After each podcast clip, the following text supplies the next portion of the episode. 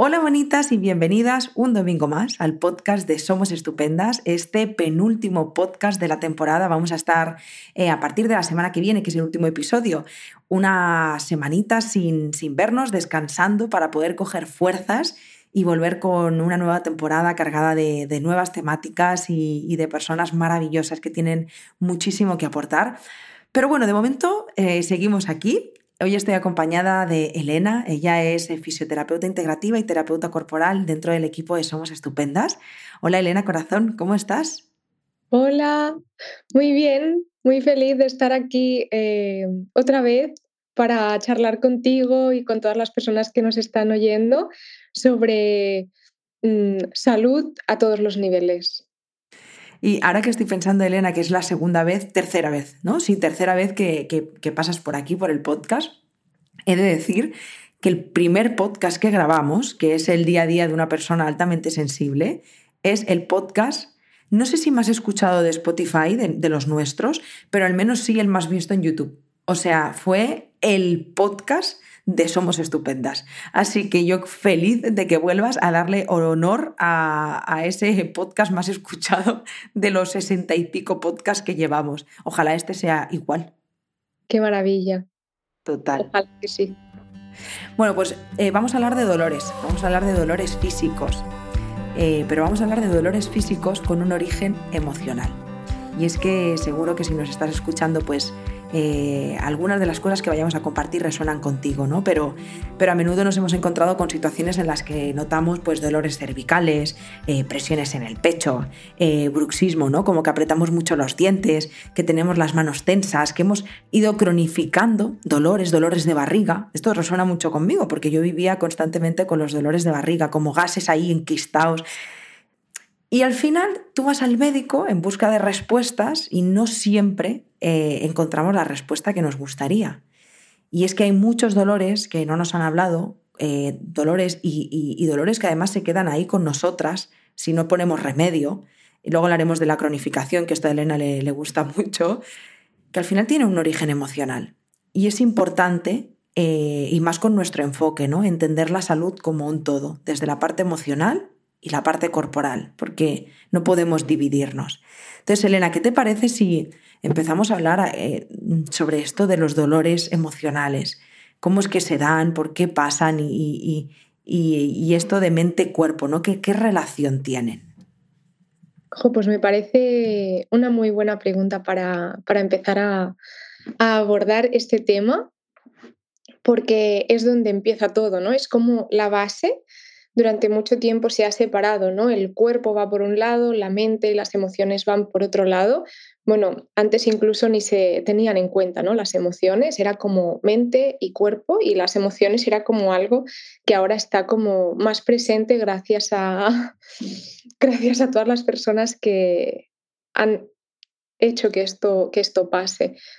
Pero en realidad no, no podemos separarnos, ¿no? Somos como un todo y todo está interrelacionado, todo, todo tiene conexión y es importante conocer esta conexión para poder entender estos dolores a nivel emocional.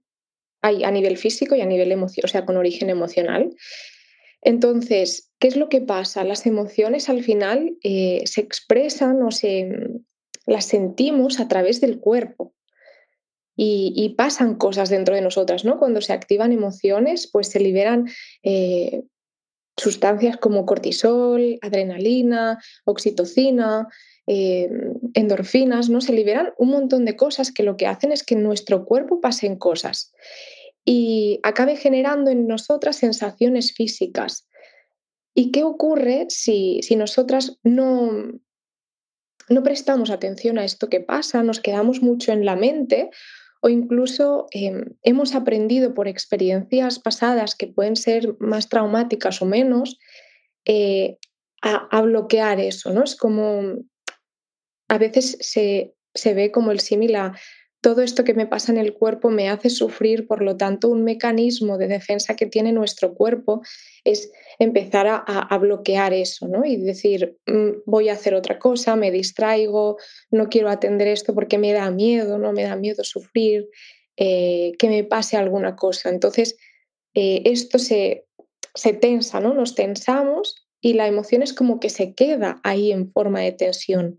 Y si vamos acumulando y acumulando sin permitir que fluya esa emoción a través del cuerpo, eh, se puede acumular talos niveles de tensión que eh, acaben generando dolor, ¿no? Pues imagínate si tú estás todo el día apretando así, ¿no? Lo hago, los puños, eh, y te quedas todo el día así, al final del día es como tienes las manos engarrotadas, bueno, y al cabo de un rato también, y estás agotada. Entonces, eh, unos efectos que tiene los dolores físicos con origen emocional es mucho cansancio, ¿no? Porque estamos sosteniendo tanta tensión y tanto, tanta activación a nivel de sistema nervioso que hace que nuestro cuerpo se sienta súper cansado y se manifiesten pues, dolores en eso, ¿no? Pues en cervicales, eh, dolores en la mandíbula, ¿no? bruxismo, estas presiones en el pecho, nudos en el estómago, dolores de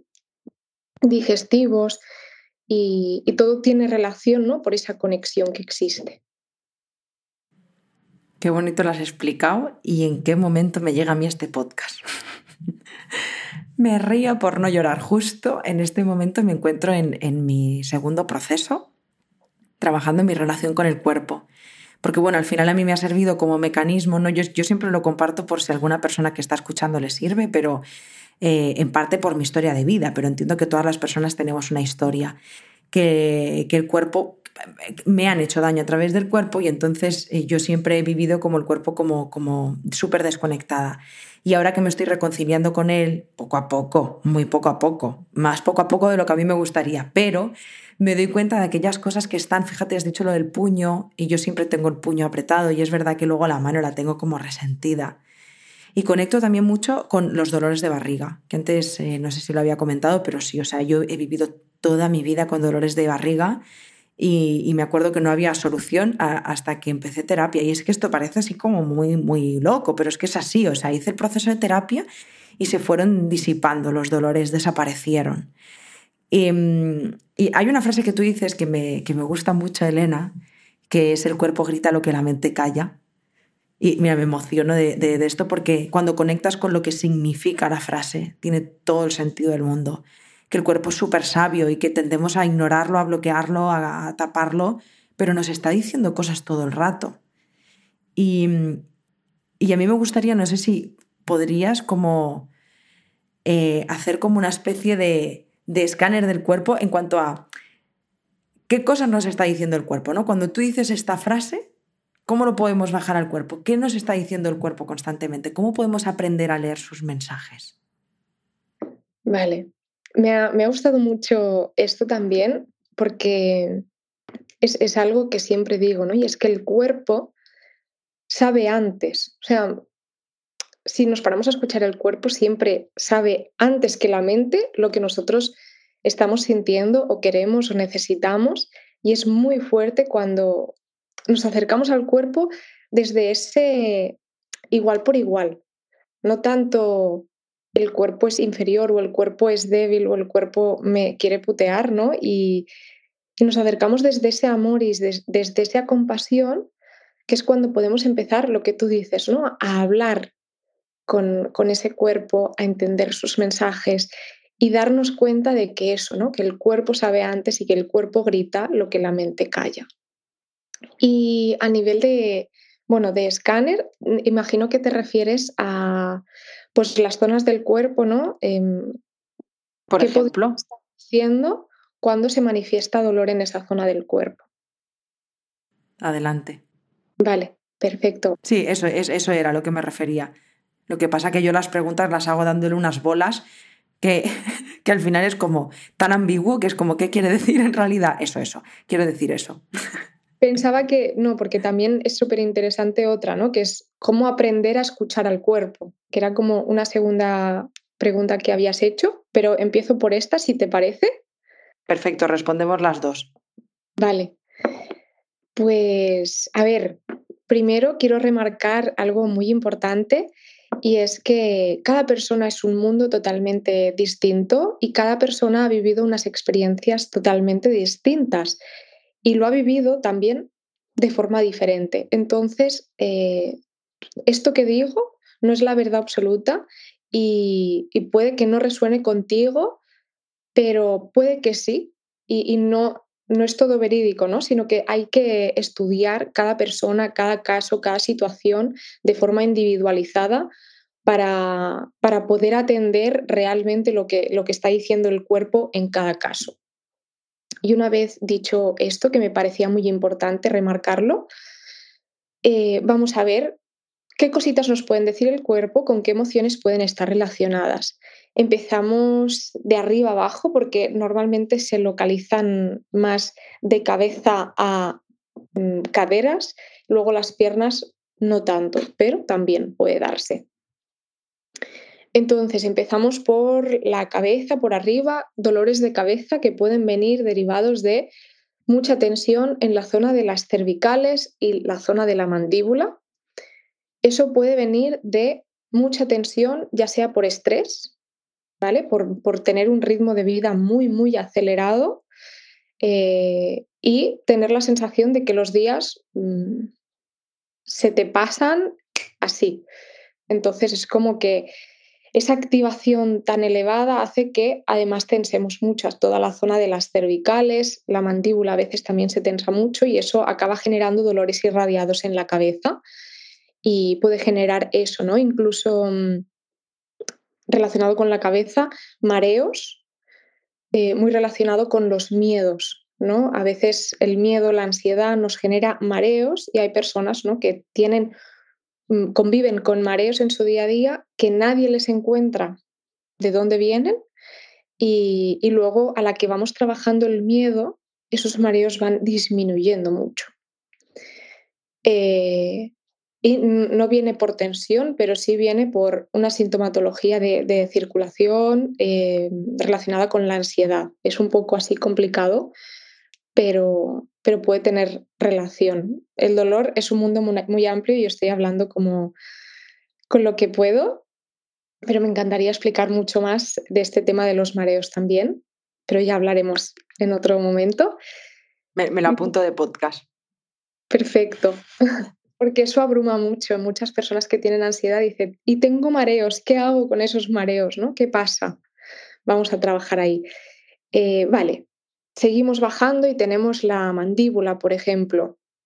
Mucha tensión, personas que se levantan con la mandíbula súper tensa, que no pueden ni abrir la boca por las mañanas, eh, mucha tensión en esa zona, a la mínima que pasa algo ya están apretando y eso puede ser por miedo, de cuando reprimimos mucho miedo, ¿no? Convivimos con miedo, por ejemplo, personas que yo subiendo a un avión lo paso muy mal, entonces aprieto mucho los dientes en ese caso o también puede ser mucha ira, mucha rabia, mucho enfado reprimido por cosas que hemos estado viviendo, por la necesidad de quiero decir algo pero no me atrevo, ¿no? Es como bloqueo la boca, que es mi mecanismo de mm, expresarme y manifestar mi voz, yo la cierro y eso acaba manifestando pues, dolores. Y también, por supuesto, puede ser a nivel de estrés, ansiedad, ritmos de vida muy acelerados, eh, vivir en el mañana o en el ayer ¿no? y no vivir en el momento presente. Luego tenemos, por ejemplo, eh, digo así dolores más generales que puede tener las personas, pero también puede ser dolor de oídos, eh, que puede venir derivado de mandíbula también. Pero bueno, dolores de espalda, lo mismo, miedos, cargar la mochila que llevamos, ¿no? Llevamos exceso de piedras en nuestras espaldas y eso nos genera pues mucho dolor aquí que también puede estar relacionado con nuestro día a día, ¿no? Si trabajamos mucho en el ordenador, pues puede estar relacionado. Eh, por eso hay que atender, ¿no? Pues qué estilo de vida lleva la persona, si su ritmo de vida es muy elevado, si tiene muchas cargas, muchos miedos. Y de ahí vamos viendo. Luego vamos bajando y podemos tener incluso dolor de, brazos, ¿no? Eh, incluso adormecimiento de las manos que puede venir de exceso de tensión en las cervicales por lo mismo, ¿no? Por exceso de tensión, estrés, ansiedad, ritmo de vida acelerado. Ya veis que este tema se repite mucho, pero es que vivimos en una sociedad donde vivimos en ritmos frenéticos y al final el cuerpo mm, es que lo, nota muchísimo. y se nota mucho en estas zonas de aquí, ¿no? En, se me duermen las manos, se me caen incluso las cosas. Eso puede ser por pérdida de fuerza, por acumular mucha tensión o incluso por vivir siempre en estado de alerta, ¿no? Que muchas personas, ahora que has compartido con todas nosotras eh, el tema de tu proceso de terapia y todo lo que has ido viviendo, eh, cuando hemos sufrido experiencias traumáticas tendemos a estar muy alerta al, a nuestro entorno. Total, la hipervigilancia, ¿no? Constante. Y eso tiene unas, unas consecuencias o tiene unos efectos, no tanto consecuencias, sino efectos en el cuerpo, porque al final cuando sufrimos no queremos volver a sufrir, entonces nuestro cuerpo está a la mínima de cambio, ¿no? Ya está como, ¿qué, qué está pasando? ¿Qué está pasando aquí? Y reaccionamos como muy estado de alerta, todo es peligroso y eso, claro, a nivel de sostener eso, es una carga física y emocional muy elevada. Es mucha tensión en el cuerpo, entonces eso se acaba manifestando, por supuesto, tensión emocional que también se acaba manifestando y tensión a nivel mental, por supuesto. Em, y luego si vamos bajando podemos tener presión en el pecho, eh, bueno, presión en el pecho, sensación incluso de vacío que este es una sensación de la que no se habla mucho, pero existe, ¿no? Es la sensación de cojo aire y nunca hay suficiente aire para llenar el vacío que estoy sintiendo en mi pecho, que puede estar relacionado pues, con mucha tristeza eh, acumulada en el cuerpo por, por duelos, por situaciones que hemos tenido que pasar muy duras, ¿no? Y, y se queda como aquí en nuestro pecho. Pero si es opresión, también puede estar relacionado con ansiedad, con estrés, ritmo de vida, miedos. Mm, me he dejado también el cuello, la, la, sensación de tener un nudo en la garganta relacionado muy, sí. frecuente, ¿eh? ¿Sí? Sí, yo he conocido muchísimas personas que, que tienen la garganta bloqueada y sufren muchas anginas.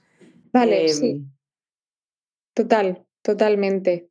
Yo, la primera, yo la primera he sufrido muchas anginas, de hecho me han operado de, amigdalitis porque tenía anginas cada dos semanas, o sea, era mi zona donde iba todo, era como aquí.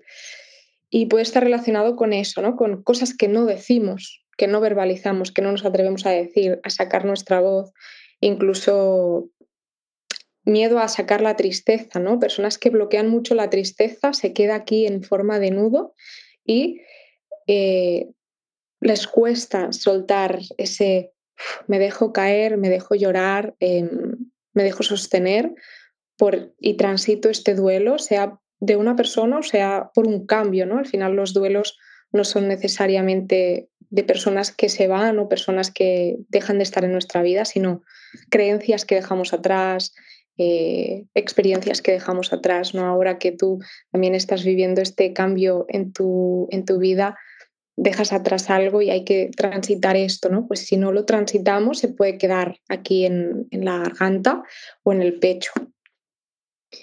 Y si seguimos bajando, tenemos nudo en el estómago, el, el gran nudo en el estómago, tensión en el diafragma, el top de los tops es una zona... Yo siempre digo que el, diafragma es el músculo por excelencia de las emociones, donde se quedan ahí todas las emociones si no las dejamos salir, porque es el músculo que nos permite respirar, ¿no? Entonces, si las emociones están relacionadas con la respiración, si nosotras no permitimos soltar la emoción y tensamos la respiración para no soltar la emoción y la bloqueamos, nuestro diafragma se va tensando y se va haciendo pequeñito, se va acumulando mucha tensión ahí y justo por en medio del diafragma pasa el esófago, la boca del estómago, que si eso se va tensando, acaba generando como sensación de la comida no me pasa, no me entra, literal. Y eso es por exceso de tensión en el diafragma, que puede ser por mm, estrés, ansiedad, rabia reprimida, em, incluso miedos. ¿no? Entonces hay que trabajar ese diafragma, liberar tensiones, mejorar o mm, aprender a respirar de nuevo para desbloquear todo eso que está ahí y liberar las emociones que pueden estar reprimidas en el diafragma. Y además, cuando este diafragma está tenso, no hace el movimiento de hacia arriba y hacia abajo para permitir que el aire entre y salga, porque respiramos más por el pecho, una respiración más superficial, que, que es la que estamos cuando estamos alerta, ¿no? Cuando tenemos ansiedad respiramos con la musculatura accesoria para que nos llegue ese aporte extra de oxígeno cuando respiramos por el diafragma es cuando estamos más calmadas. ¿no? Si siempre estamos a tope, el diafragma está súper tenso, eh, no se mueve, por lo tanto, entonces en la barriga, ¿qué pasa? Si no hay movimiento, no es como agua estancada. Si hay pared y pared eh, en un estanque, pared, pared a todos lados, eh, esa agua se va a volver un poco verde, se va a estancar ahí. Si yo abro una puerta abro otra puerta y le doy movimiento al agua, el agua poco a poco se va a ir volviendo transparente. Pues lo mismo ocurre con nuestro estómago, con nuestros intestinos. Si tenemos tensión arriba y abajo, porque suelo pélvico y diafragma está relacionado, si tenemos tensión y no hay movimiento, es como agua estancada, se generan eh, gases, se genera estreñimiento, eh, malas digestiones, también hay que tener en cuenta aspectos nutricionales, por supuesto, que puedan estar influyendo mm, a nivel de microbiota y, todo intestinal. Entonces, pero es un aspecto a trabajar en la parte física. Y si desbloqueamos diafragmas, como cuando abrimos el agua, pues que dejamos salir esos gases, tenemos menos, menos, estreñimiento, mejores digestiones, pero para eso hay que trabajar diafragma y parte emocional. Y si vamos bajando, tenemos suelo pélvico, caderas, también es mi, mi tope ese, caderas y suelo pélvico. Aquí, aquí cada una con lo suyo, ¿eh? Me encantaría que todas las personas que nos están escuchando nos fueran diciendo, mira, yo aquí, no, yo allí. Dice esto, por favor. Bingo, las tengo todas. El checklist. Total. Ay, sí. Pues sí, mis puntos débiles, garganta y, caderas. Mm, muy interesante todo esto.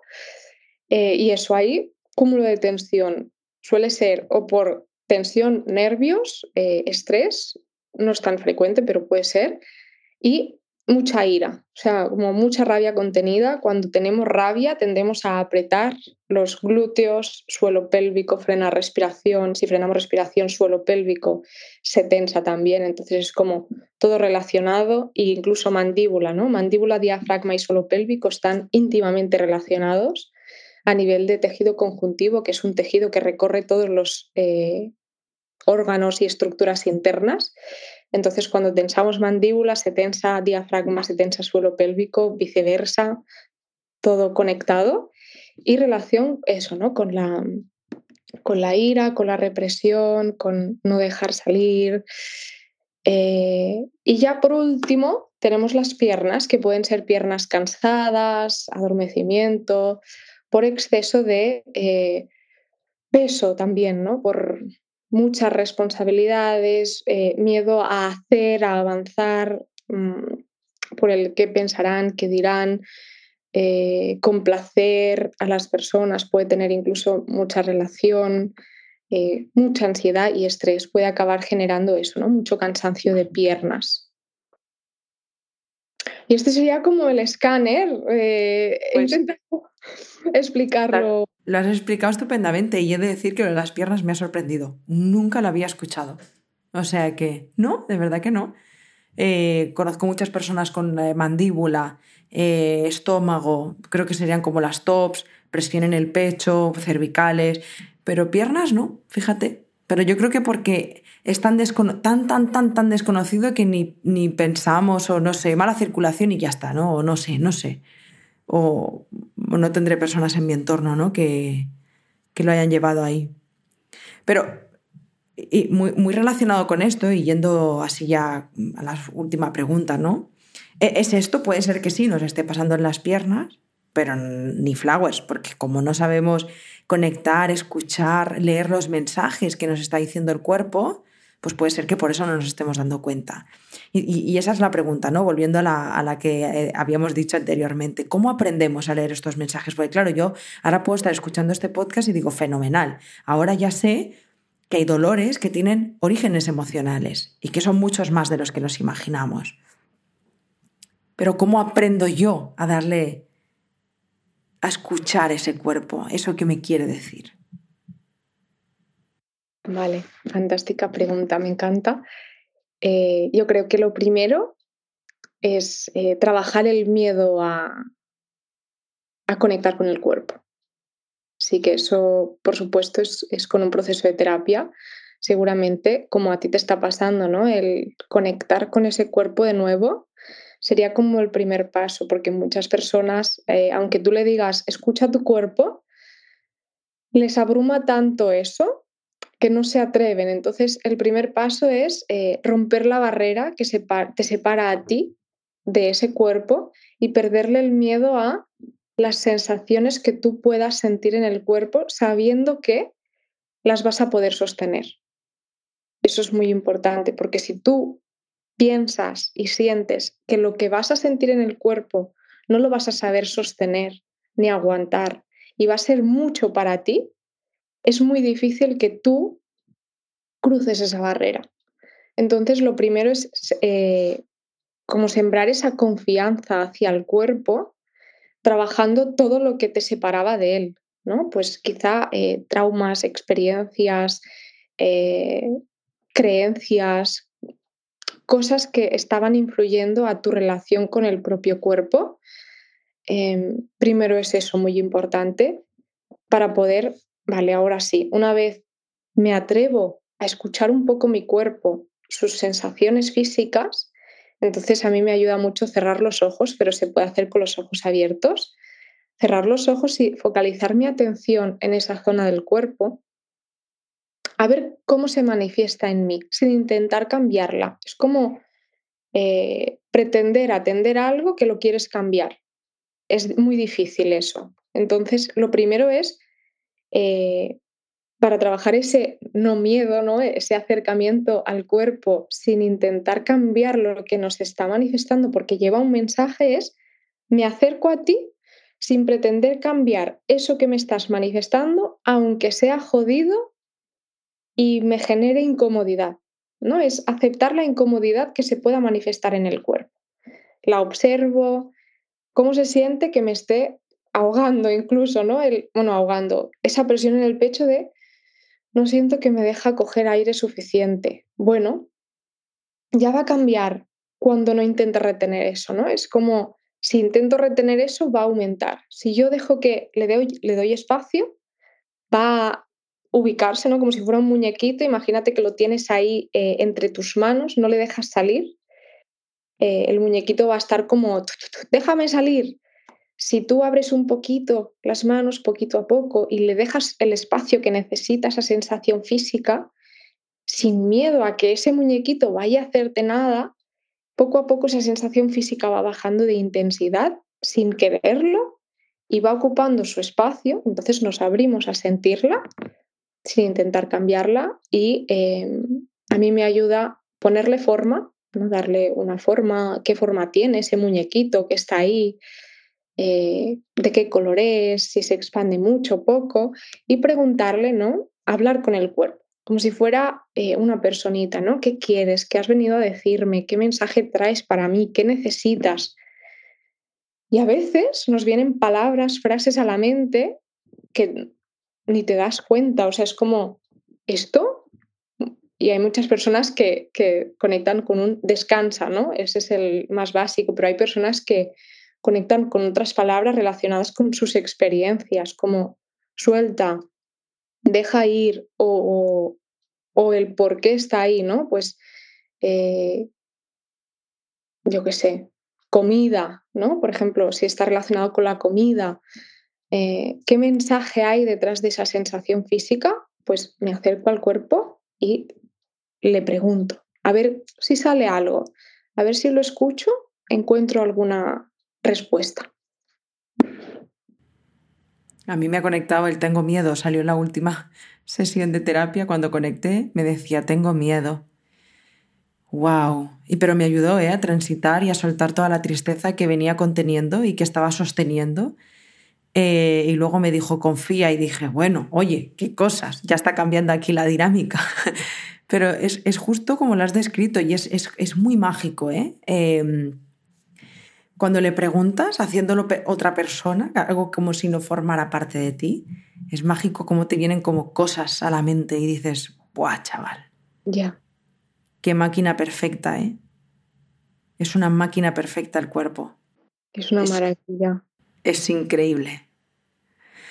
Jo, Elena, como siempre se hacen cortos los podcasts. Eh, siento que hemos hecho como una introducción. He sentido como, vale, ahora vamos a hacer el podcast.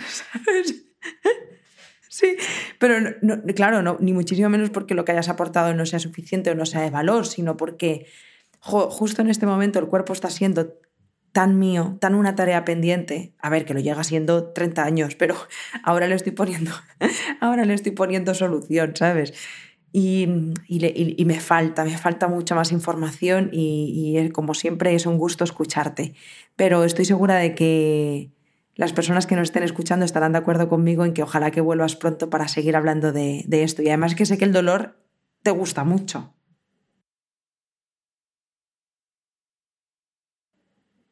Antes, perdona, ¿eh? un, minutito solo que le podamos dedicar, un minutito de nada. Antes he dicho lo de la cronificación, breve. ¿Por qué no? Porque es mejor no decir dolor crónico para que para quienes nos están escuchando. Esto es muy importante para mí sobre el cómo nos hablamos ¿no? y el que significan las palabras para nosotros. Eh, ¿Con qué asociamos dolor crónico? La palabra crónico es como si tú vas al médico y te dicen, sí, tienes dolor crónico, es como si te hubieran metido una paliza en ese mismo instante, ¿no? Abruma mucho esa palabra, crónico, porque para todas las personas se ha entendido que crónico significa para siempre. Y para nada eh, en algunos casos sí, ¿eh? hay enfermedades que son crónicas, ¿no? Pero, mm, o sea, crónicas en cuanto a para toda la vida, quizá, pero se puede trabajar para que eso no te afecte tanto a nivel de cuerpo y puedas tener una vida pues más o menos eh, bien para ti, para tus necesidades, siempre adaptándonos a cada persona, ¿no? Pero la palabra crónico al final hace referencia a la temporalidad que ese dolor lleva en tu vida y es desde a partir de los tres meses.